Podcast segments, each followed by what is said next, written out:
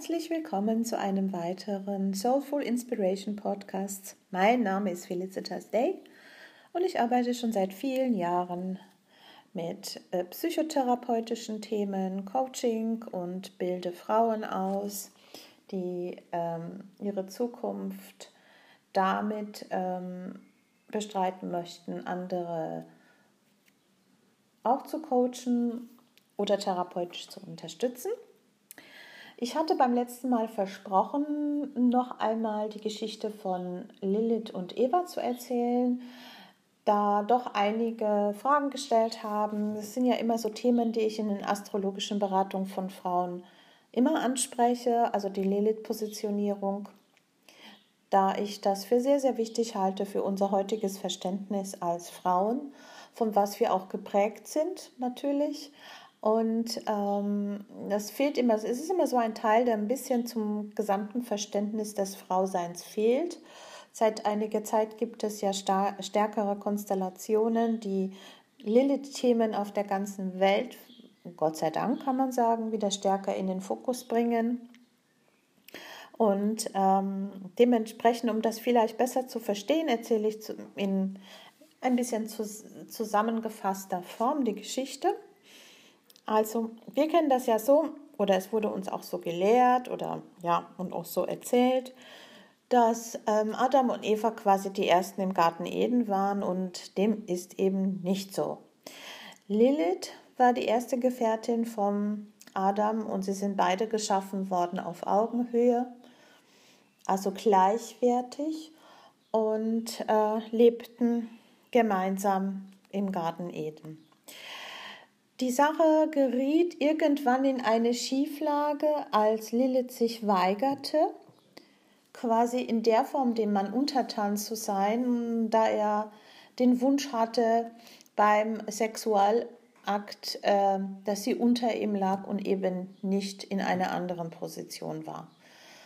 Ähm, Lilith gefiel das nicht und äh, es gab immer mehr Diskussionen zu diesem Thema und auch Streitereien. Und als Adam von seiner Vorstellung nicht abließ, sah sie sich gezwungen, den Garten Eden zu verlassen, was sie dann auch konsequent tat. Daraufhin ist es natürlich irgendwann für den ähm, Adam schwierig geworden, im Garten Eden alleine zu sein. Und so sprach er äh, zu Gott und bat ihn um eine weitere Gefährtin.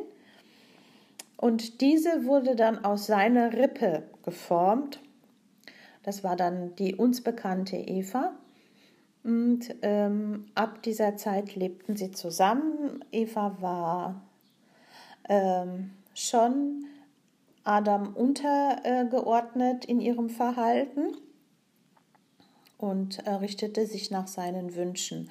Lilith beobachtete das von außen und ähm, des Nachts oder sie, sie kam quasi an den Rand von, vom Garten Eden und rief, äh, wenn, wenn Adam nicht zugegen war, nach ihrer, wie sie es nannte, Schwester. Also sie saß nicht in, in der Form als Konkurrenz und sprach sie an, äh, dass es doch sehr, sehr wichtig wäre, dass sie in ihrer Persönlichkeit und ähm, ja, als Frau eben Adam auf gleicher Höhe begegnen sollte und machte sie auf diese Problematik aufmerksam.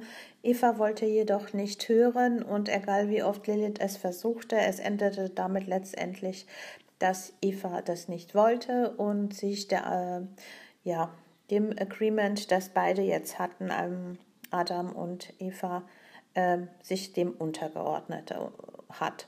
Und als Lilith das bemerkte, dass quasi ihr ganzer Wunsch und, und äh, ja, und auch, auch Aufklären von Eva eben nicht fruchtete, ähm, floh sie in die Weite. Man sagt, das ist ja im, natürlich in, die, in der Sagen und in mythologischen Formen und floh an das Rote Meer, wo sie ähm, in einer kargen Landschaft in äh, einer ähm, Höhle fortan am Roten Meer lebte. So, das ist so ein bisschen die Grundgeschichte. Und ähm, da kann man ja schon ein bisschen raushören, dass es wirklich darum geht, dass die Urform von einem männlichen Gott und ein, ähm, einer weiblichen Göttin in dieser Form da war, aber das quasi durch das Patriarchat irgendwann abgeschafft wurde und es darum ging, dass äh, das männliche Prinzip, äh, die Männer eben Frauen in einer untergeordneten Position wünschten und das auch durchsetzten mit allen Mitteln. Ähm, letztendlich bekam das nochmal vor 2000 Jahren durch die Geschichte mit, ähm, ja, mit, mit Christwerdung, äh, mit, mit Jesus nochmal eine ganz exakte Wendung verstärkt in diese Richtung mit Adam und Eva. Und ähm, das ist das natürlich, wo wir letztendlich auch geprägt sind von äh, über Jahrhunderte, über Jahrtausende als Frauen. Ähm, was wurde uns in dieser Zeit präsentiert? Also wenn, ich spreche jetzt wirklich nicht gegen Institutionen, aber ich will das jetzt ein bisschen geschichtlich herausarbeiten, damit jedem von, von euch klar ist, was ich damit meine.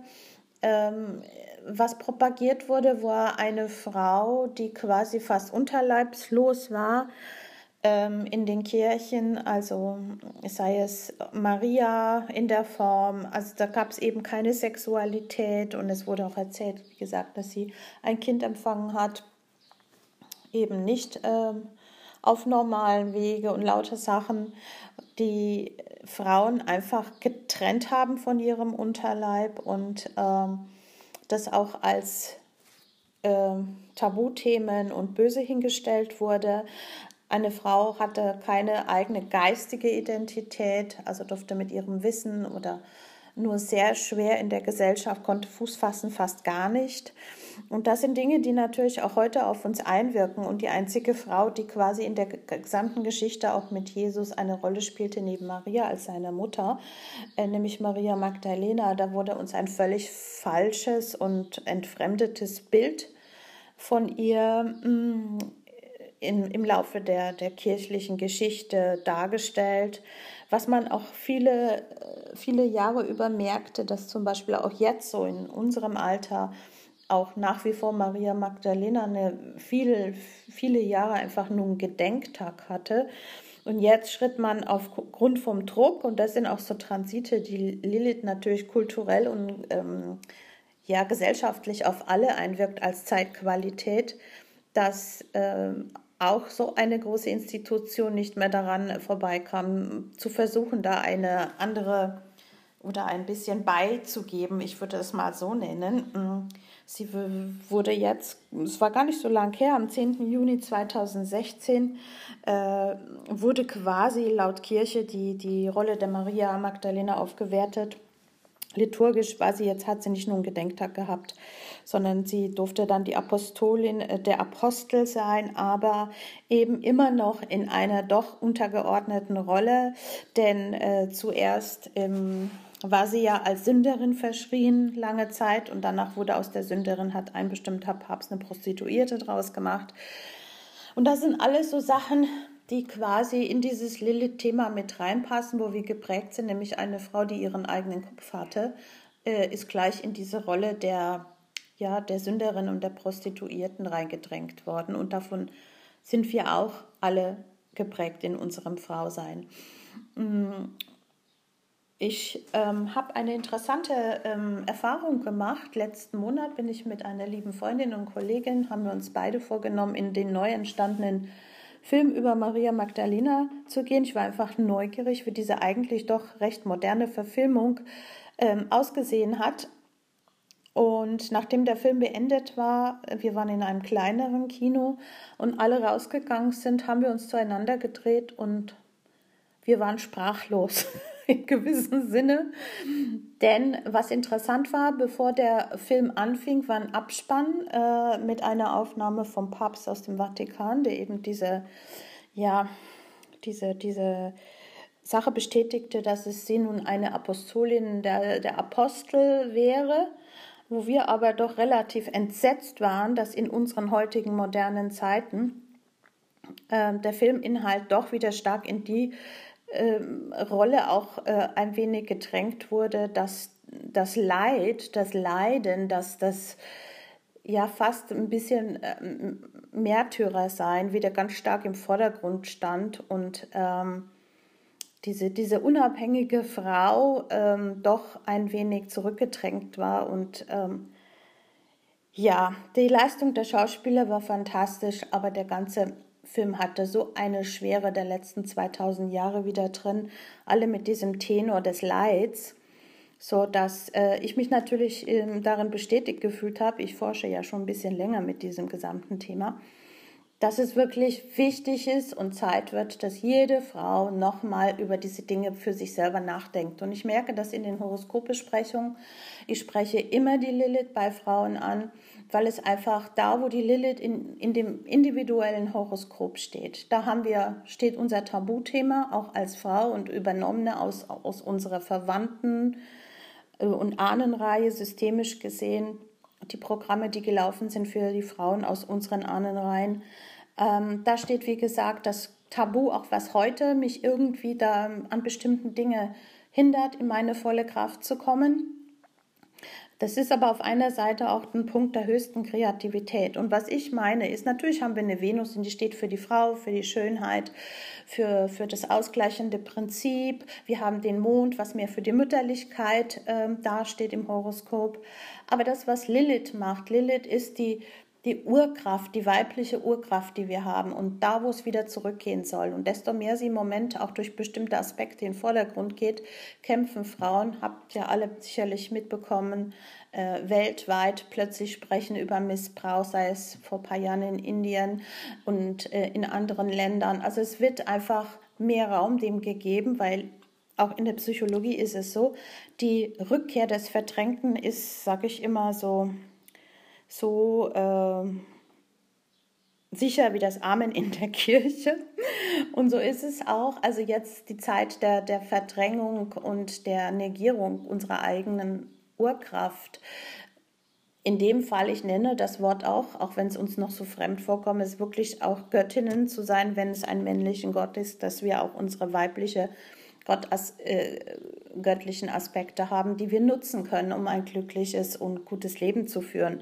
Und gerade auch Frauen, die mh, hm, selbst in, in, auch in Jobs stecken, natürlich auch in Partnerschaften, es ist so wichtig, da die eigene Lilith gut zu kennen, weil wenn ich weiß, was mein Tabuthema war und ich kann das bearbeiten, dann weiß ich, was für eine Urkraft ich zur Verfügung habe, um mich selbstständig zu machen, um klarer im Job zu sein, um viel ähm, erfüllter eine Partnerschaft leben zu können. Es ist immer wie so ein Teil, der uns gefehlt hat. Und ähm, da merke ich doch ganz stark auch jetzt, ähm, dass Frauen viel mehr offener dafür sind, natürlich intuitiver zu diesem Thema hinstreben und das sehr, sehr viel im Alltag, jetzt auch in unserem heutigen modernen Alltag mit ihnen macht. Ja, ich hoffe, ich konnte euch so ein bisschen Einblick gewinnen. Es ist wirklich ein wichtiges Thema. Ich schreibe auch noch einen längeren Blogartikel dazu, wo auch viel mehr geschichtliche Hintergründe für die, die sich für dieses Thema interessieren. Und für die Frauen, die merken, dass sie genau an diesem Punkt immer wieder ja in so einem eigenen Hamsterrad sind und nicht über diese Kraft verfügen können oder nicht wissen, wie oder wie die sich im, gestaltet im eigenen Leben, äh, mache ich gerne nur eine, ja, eine mm, Beratung, astrologische Beratung nur zum Thema Lilith und zu dieser Kraft und wie man sie in den Alltag einbringen, nutzen kann, um bestimmte Ziele, um sich auch bewusst zu machen, wo Kräfte stecken, die einen vielleicht selbst noch gar nicht so präsent sind im Leben. Wer also daran Interesse hat, kann sich gerne in Kontakt äh, mit mir ähm, bringen. Das war jetzt ein lustiges Deutsch, macht nichts. Ihr wisst ja, was ich meine. Und ähm, dann können wir diese Themen ähm, individuell besprechen. Ja, der Blogartikel wird auch bald kommen, aber da schreibe ich noch ein bisschen dran. Ich hoffe, ich konnte euch ein wenig ein Sichtfeld auf, ja, vielleicht auch einen neuen Aspekt von euch selbst bringen bei Fragen immer wieder gerne bitte persönlich in, äh, mich anschreiben, nicht hier in dieser Gruppe, damit die anderen einfach auch alle ihre bisschen ihren Frieden haben können. Und ähm, nicht mehr so lange Zeit, glaube ich, so anderthalb Wochen, geht es dann äh, im normalen Podcast-Reihe weiter mit dem Thema Kommunikation. Zwillinge werden wir ja immer noch in dem Fall haben und da geht es wirklich wichtig dran, wie wir kommunizieren, was wir darunter verstehen und was alles dazugehört und auch den spirituellen Aspekt dazu. Ich wünsche euch bis dahin eine gute Zeit und ähm, würde mich sehr freuen, wenn jede von euch in ihre eigene Kraft, auch in ihre eigene Lilith-Kraft kommt. Ja, wünsche euch eine gute Zeit, eure Felicitas.